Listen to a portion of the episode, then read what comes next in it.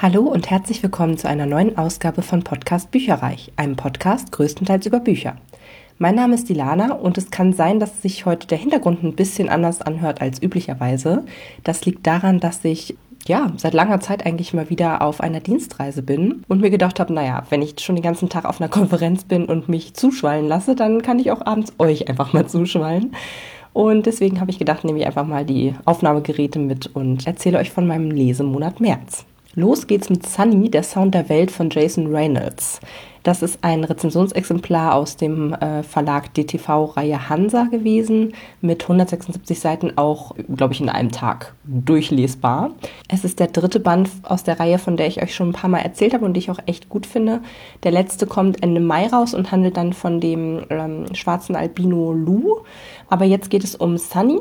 Das ist ein äh, Junge, der oder dessen Mutter bei seiner Geburt gestorben ist, was halt auch eigentlich immer noch täglich eine Rolle spielt in seinem Leben. Wir merken, also wir begleiten ihn wieder eine Woche. Ich finde das ganz spannend. Ich glaube fast, das ist so das Konzept von den Büchern. Äh, ich meine nämlich, dass die anderen Bücher auch jeweils eine Woche lang quasi die ähm, Protagonisten begleitet hat.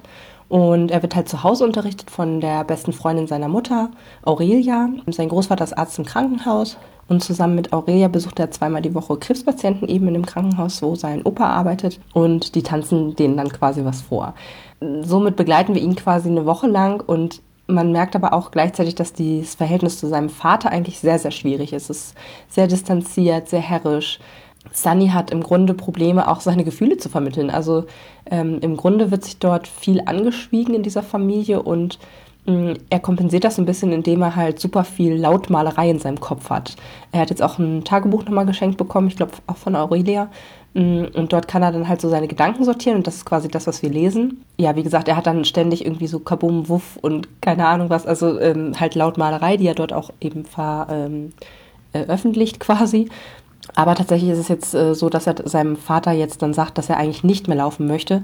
Der hatte ihn dann irgendwie sehr unter Druck gesetzt, weil halt seine Mutter, glaube ich, auch Läuferin war. Mm, und er so ein bisschen immer so, oh, sie hätte sich das so gewünscht und so. Und ja, er hat sich da ganz lange nicht getraut, was gegen zu sagen. Aber jetzt ähm, ja, kommt er raus aus seinen Gefühlen und, und äh, sagt, was er wirklich möchte. Er hat allerdings die Mannschaft wirklich sehr ins Herz geschlossen und da lässt sich der Trainer, der mir unglaublich gut gefällt, äh, echt was einfallen.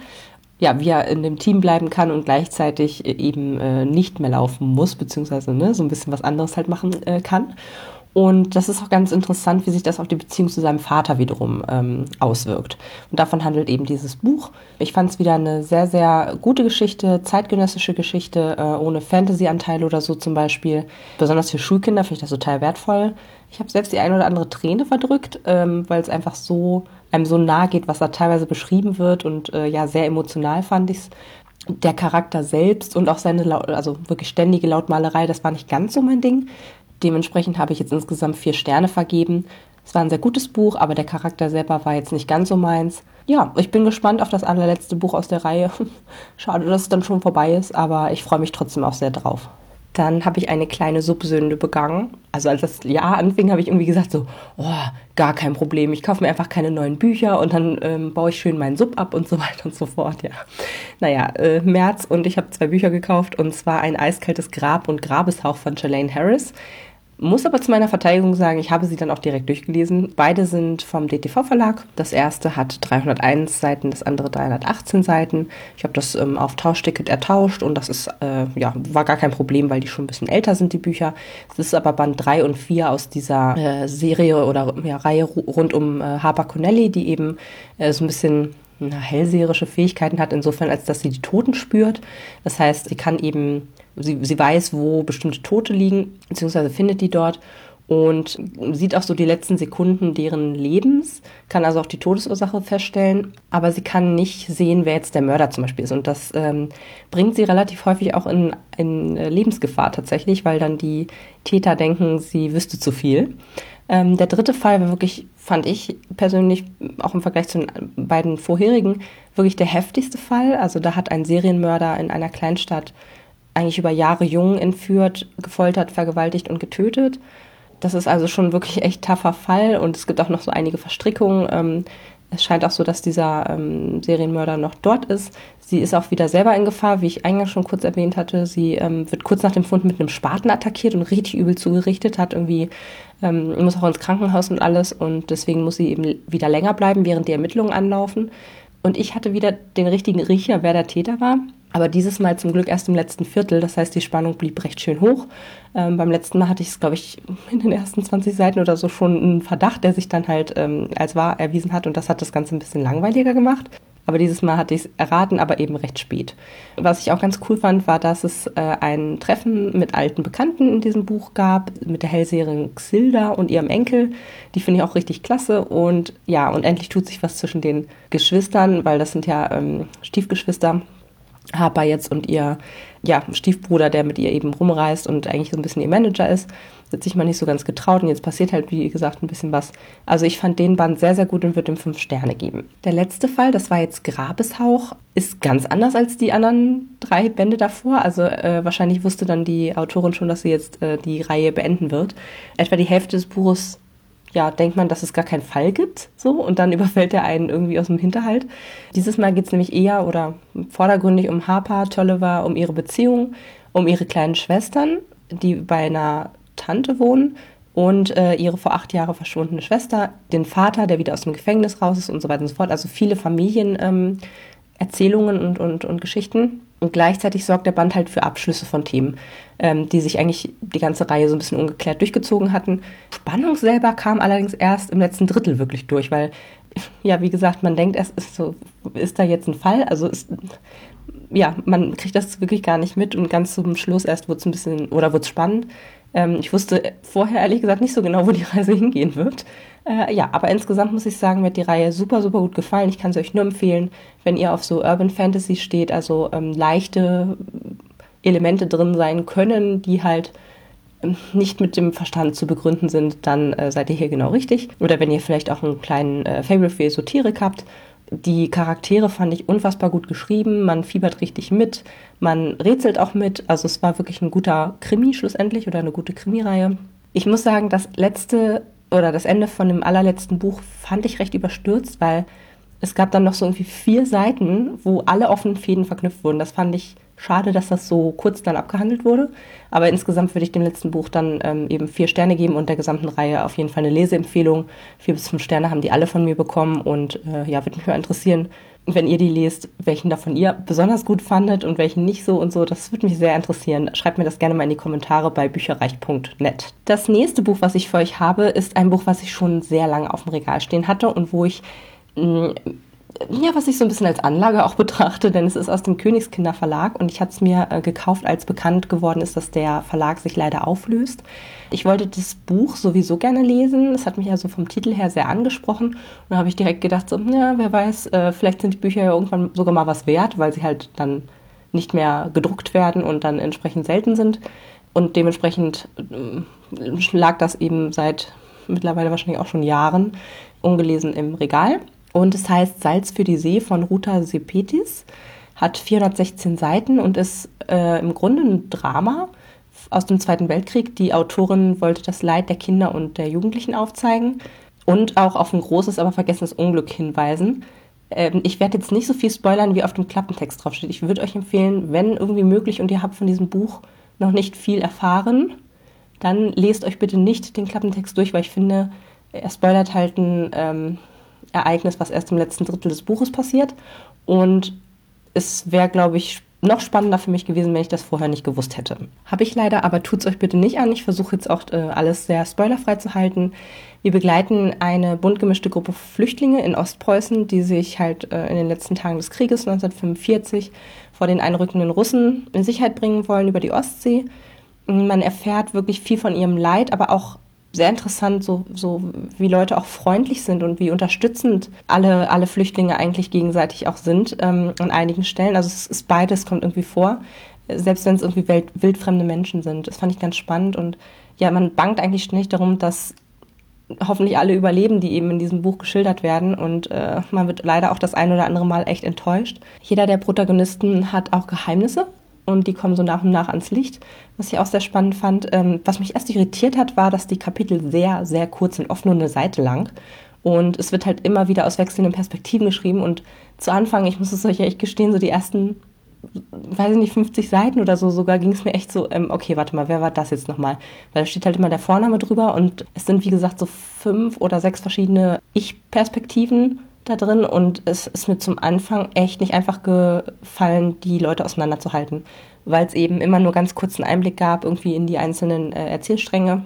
Gut, aber weiter später hatte ich dann kein Problem mehr damit. Ich fand das dann vom Erzählprinzip her auch sehr gut, weil man wirklich auch, äh, man geht in den Kopf eines Nazis, man geht in den Kopf eines, einer, einer Polin, einer äh, Tschechin, glaube ich, und so weiter und so fort. Also ähm, das fand ich echt ganz gut.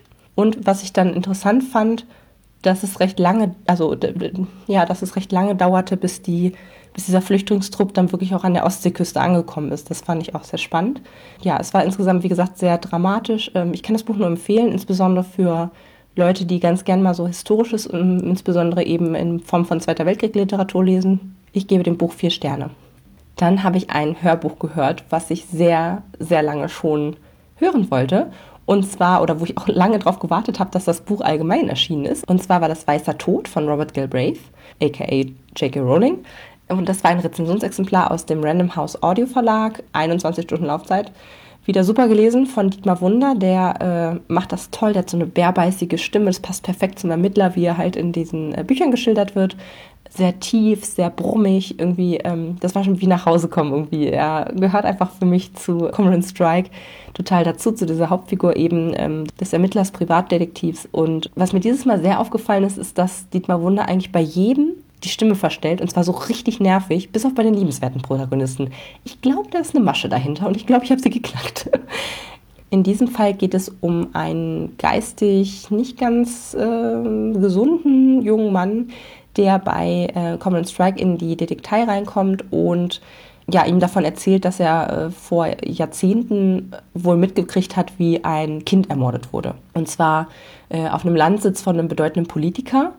Und dieser äh, bedeutende Politiker kommt später tatsächlich auch nochmal an Common oder tritt an ihn selber auch ran, äh, wegen einem anderen Fall. Naja, da dieser junge Mann äh, dann auch direkt auf wieder, nimmer Wiedersehen sozusagen verschwunden ist, nachdem er ihm das so ein bisschen so vor den Latz geknallt hat und abgehauen ist, macht sich äh, Strike dann irgendwie schon auch Sorgen, was, was ist mit dem, äh, geht es dem gut, wo, wo landet der jetzt gerade und so? Und was ist überhaupt dran an diesen Erinnerungen, weil kann ja sein, dass er die Wahrheit sagt, kann auch sein, dass es eine totales Hirngespinst ist, wäre halt beides möglich. Und äh, ja, dementsprechend lässt ihn dieser Fall gar nicht so richtig los. Und es hat aber noch irgendwie tausend verschiedene Ecken und äh, Personen, die dann noch irgendwie eine Rolle spielen, eine kleine Rolle, eine große Rolle und so weiter und so fort. Ich fand es echt ganz cool, weil Robin ist zum Beispiel auch in verschiedene Verkleidungen geschlüpft dieses Mal, hatte also einen äh, deutlich aktiveren Part, wirkte auch sehr, obwohl sie selber sich manchmal noch in, in Frage stellt, wirkte sie sehr kompetent äh, in dem, was sie da so gemacht hat und mit, ja, hier habe ich ja die und die Fortbildung in Selbstverteidigung und tralala irgendwie gemacht. Das fand ich ganz cool. Was ich komisch fand, war, dass die ähm, persönlichen Entscheidungen, die hier getroffen wurden, sehr fragwürdig waren. Also ich glaube, es ist kein Spoiler, wenn ich sage, dass äh, Robin ihren langjährigen Freund heiratet aber sie kracht, zerkracht sich irgendwie schon auf der Hochzeitsfeier mit ihm, gibt ihm nach den Flitterwochen doch nochmal eine Chance und aber eigentlich mögen sie und Strike sich auch und was haben, ne, was haben die füreinander für Gefühle und so, also es ist halt sehr, wie gesagt, sehr fragwürdig oder sie quält sich halt lange mit der, mit der Frage, soll ich jetzt diesen Mann verlassen oder soll ich ihn nicht verlassen? So richtig wohl fühlt sie sich nicht. Also es war sehr hart auch zu lesen gleichzeitig aber auch vielleicht auch wichtig, sage ich jetzt mal. Vielleicht für diejenigen, die jetzt irgendwie eine Scheidung hinter sich haben oder halt äh, auch schon mal irgendwie gezweifelt haben oder so, vielleicht nicht das richtige, richtige Buch. Sollte man dann vielleicht ähm, über, überspringen, wenn man das irgendwie so was in einem auslöst, sage ich jetzt mal.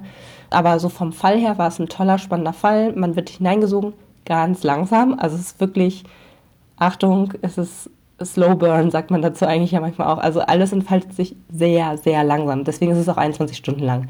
Was ich cool fand, war, dass ein aktuelles Ereignis mit eingeflossen ist, und zwar die Olympischen Spiele 2012. Also die bilden hier so ein bisschen die Rahmenhandlung.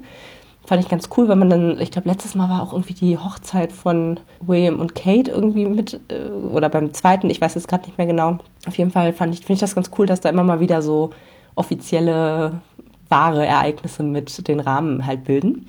Die Länge, wie gesagt, hätte für meinen Geschmack nicht sein müssen. Also es gab einige Szenen, die irgendwie entweder dasselbe ausgesagt haben, nur halt irgendwie drei, viermal zu unterschiedlichen Anlässen oder so. Ja, also da fällt mir spontan eben ein, ne, mit diesem, die gesamte Geschichte mit äh, Robin und ihrer schlechten Ehe, aber auch Strike hat hier irgendwie bestimmt sechs, sieben, acht Mal Schmerzen im Bein zu beklagen.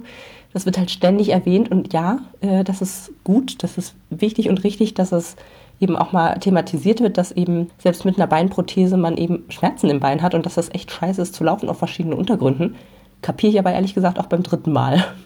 Oder vielleicht sogar beim zweiten Mal. Also das war mir echt zu viel. Und das Ende, muss ich auch sagen, das war irgendwie auf einen Schlag, also es, sagen wir mal so, ungefähr 90 Prozent des Buches plätscherten total gemächlich dahin. Man kriegt halt im Detail jedes Vernehmungsgespräch mit, also jedes Interview irgendwie. Und auf einmal, wumms, schwebt halt einer der Protagonisten in Lebensgefahr, weil er oder sie der Wahrheit zu nahe gekommen ist.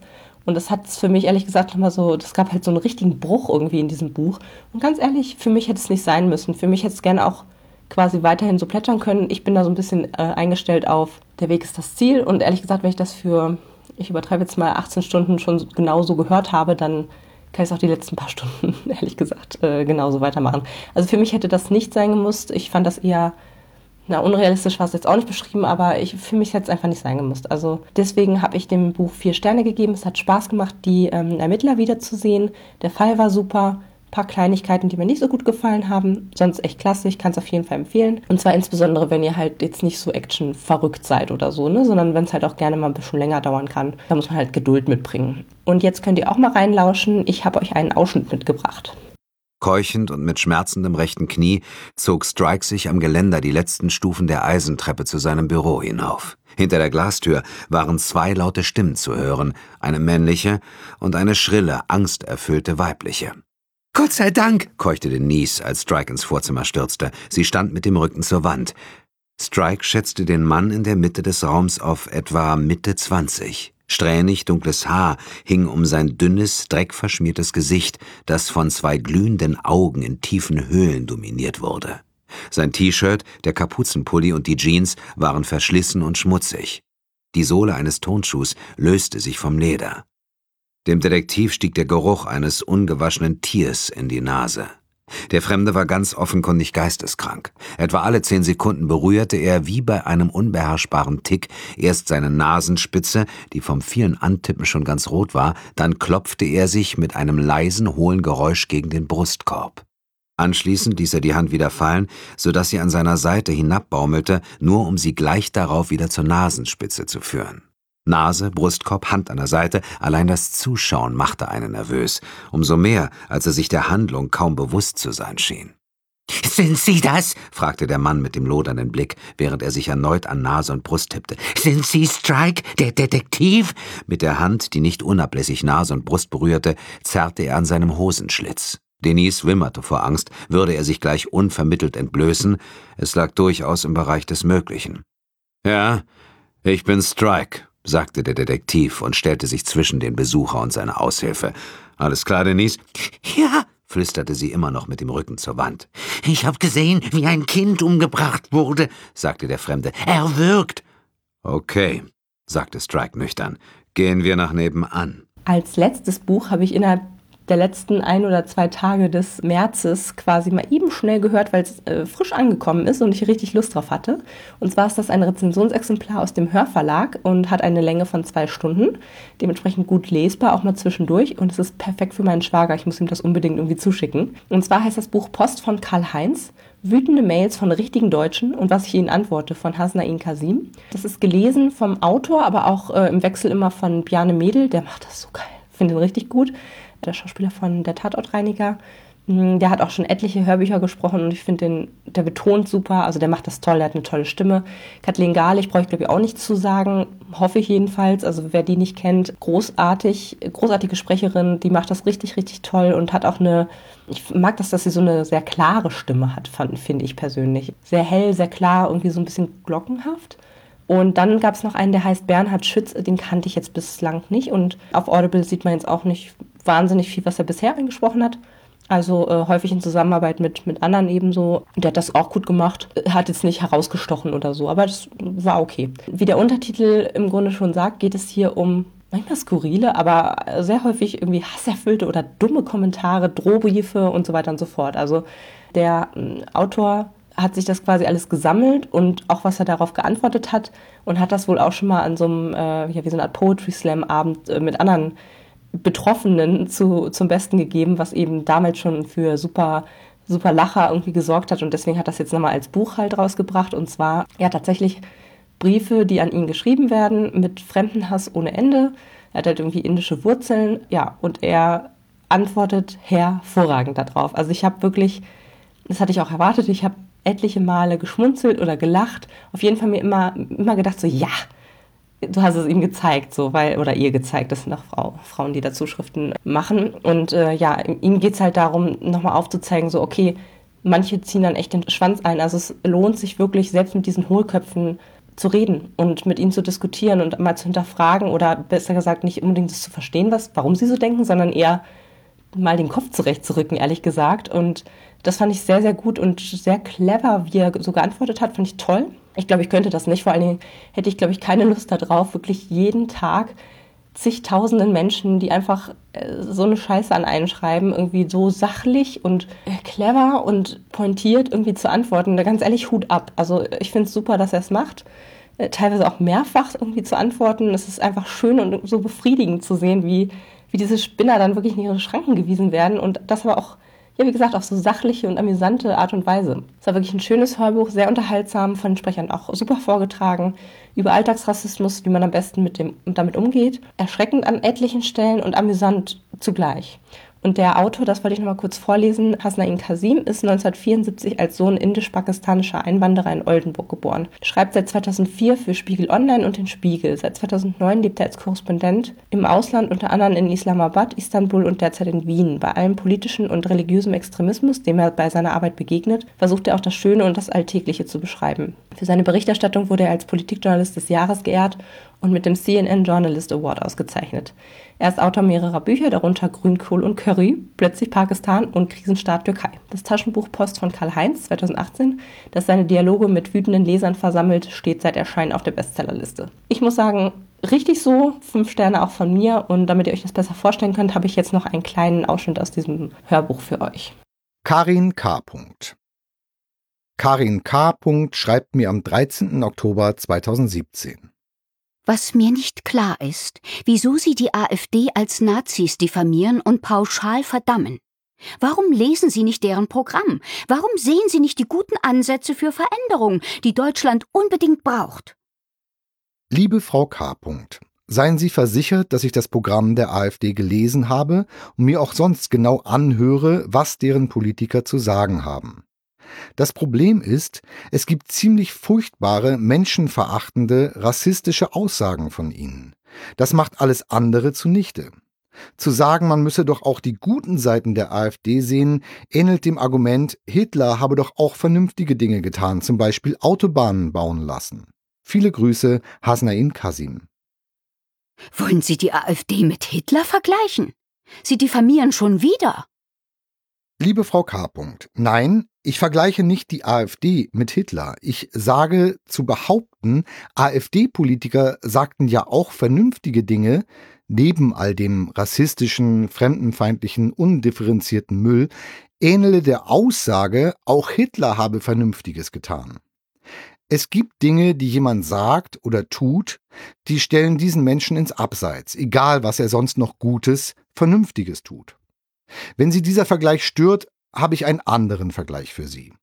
Stellen Sie sich vor, Sie haben ein wunderschönes Kleid an, edelster Stoff, Edelsteinbesatz, was weiß ich. Nun laufen Sie durch einen Hundehaufen. Am Saum bleibt etwas davon kleben. Was ist das Ergebnis? Sie müssen das Kleid in die Reinigung geben. Sie sagen nicht, ist doch egal, der Stoff glänzt so schön, die Diamanten funkeln, das muss man doch auch sehen. Die Scheiße unten macht das ganze Kleid unbrauchbar und solange Sie das nicht abwaschen, reinigen, sich davon befreien, bleibt das so. So ist das auch mit der AfD. Die Scheiße klebt noch an vielen Stellen. Ich weiß, das klingt unappetitlich, aber das, was AfD-Politiker in vielen Bereichen sagen, ist es leider auch. Aber dieser Vergleich bedeutet auch, in bestimmten Fällen ist eine Reinigung eben noch möglich. Übertragen auf die AfD, Sie müsste sich ausdrücklich trennen von bestimmten Aussagen und auch von bestimmten Leuten. Solange sie das nicht tut, bleibt das Kleid eben schmutzig. Viele Grüße, Hasnain Kasim. Ich habe trotzdem AfD gewählt und werde es auch weiterhin tun, trotz ihrer unmöglichen Vergleiche. Liebe Frau K. das bleibt Ihnen ja unbenommen. Das ist Ihr gutes Recht. Sie dürfen natürlich auch jederzeit und immer Ihr Kleid mit der Hundescheiße am Saum tragen. Aber Sie müssen dann eben aushalten, dass Leute Ihnen sagen, oh, Sie haben da was am Kleid. Oder, huch, Ihr Kleid riecht aber streng. Viele Grüße, Hasnain Kasim. Karin K. hat mir daraufhin nicht mehr geantwortet. So, eine letzte Schuldigkeit äh, gibt es noch, und zwar meine aktuelle Subhöhe. Ich habe jetzt 83 Bücher auf dem Sub und 149 Hörbücher. Das macht mich schon ziemlich stolz, weil am 1. Januar hatte ich noch 89 Bücher und 150 Hörbücher. Die Hörbücher sind relativ gleich geblieben, weil jetzt relativ viele ähm, Rezensionsexemplare eingetrudelt sind, die ich aber eh schon einkalkuliert hatte. Aber da haben wir ja eh drüber schon gesprochen, dass für mich das jetzt äh, nicht primär wichtig ist, was die Hörbücher sagen. Das ist eher nochmal so ein Bonus. Äh, ich glaube auch, dass, dass ich da noch viel abbauen werde, aber dass da eben auch noch viele ähm, ja, Neuerscheinungen mit draufkommen werden. Insofern äh, bin ich da tiefenentspannt, ehrlich gesagt. Aber mit 83 Büchern finde ich es schon sehr gut. Und das kommt unter anderem eben auch deswegen, weil ich diese Shalane Harris-Reihe da wirklich inhaliert habe mit vier Büchern äh, innerhalb von zwei Monaten, glaube ich. Auch wenn zwei davon neu gekauft waren. Also ja, ich freue mich sehr. Es wird. Und jetzt geht's auf in den nächsten Monat April. Macht's gut. Tschüss. Informationen zu allen Büchern, über die ich heute gesprochen habe, findet ihr auf meiner Website www.bücherreich.net mit UE. Ihr könnt dort oder auf Facebook unter www.facebook.de slash podcastbuicherreich in einem Wort durch mit mir in Kontakt treten. Meine E-Mail-Adresse lautet buicherreich at gmail.com. Wenn ihr diesen Podcast über iTunes abonniert habt, würde ich mich riesig freuen, wenn ihr mir eine 5-Sterne-Bewertung hinterlasst. Dies ist ein privater Buch-Podcast, in dem ich nur meine eigene private Meinung wiedergebe. Wenn mir ein Buch oder Hörbuch kostenlos zur Verfügung gestellt wird, kennzeichne ich es entsprechend auf meiner Website.